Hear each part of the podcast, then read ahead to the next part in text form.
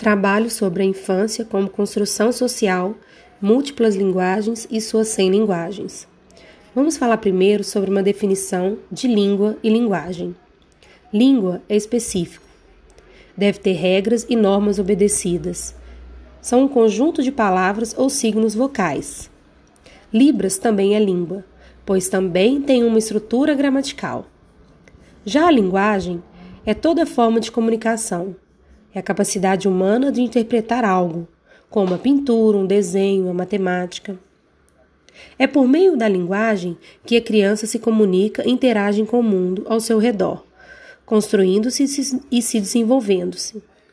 A linguagem oral é um dos eixos norteadores da ação pedagógica com as crianças. A linguagem oral faz parte também do cotidiano das crianças do seu nascimento até a fase adulta. Logo, está presente na instituição de educação infantil e na vivência das crianças com seus familiares, amigos.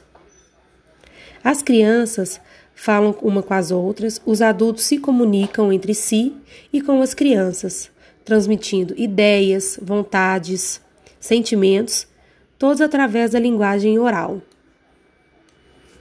Com o passar dos anos, a linguagem verbal e escrita começa a ser igualmente fundamentada para o desenvolvimento infantil.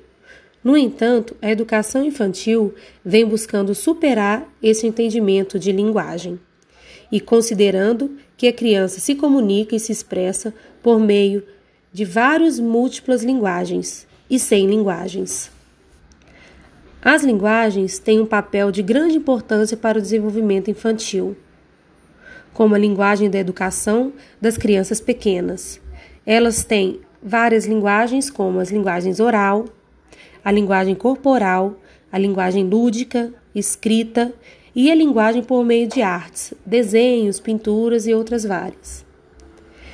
Temos que perceber que as crianças têm que se expressar de forma que quiserem. Cada uma tem o seu tempo, com suas criatividades mentais e motoras diferenciadas respeitando o ritmo e o estilo de cada uma, principalmente lembrando sempre que cada criança tem a sua individualidade própria.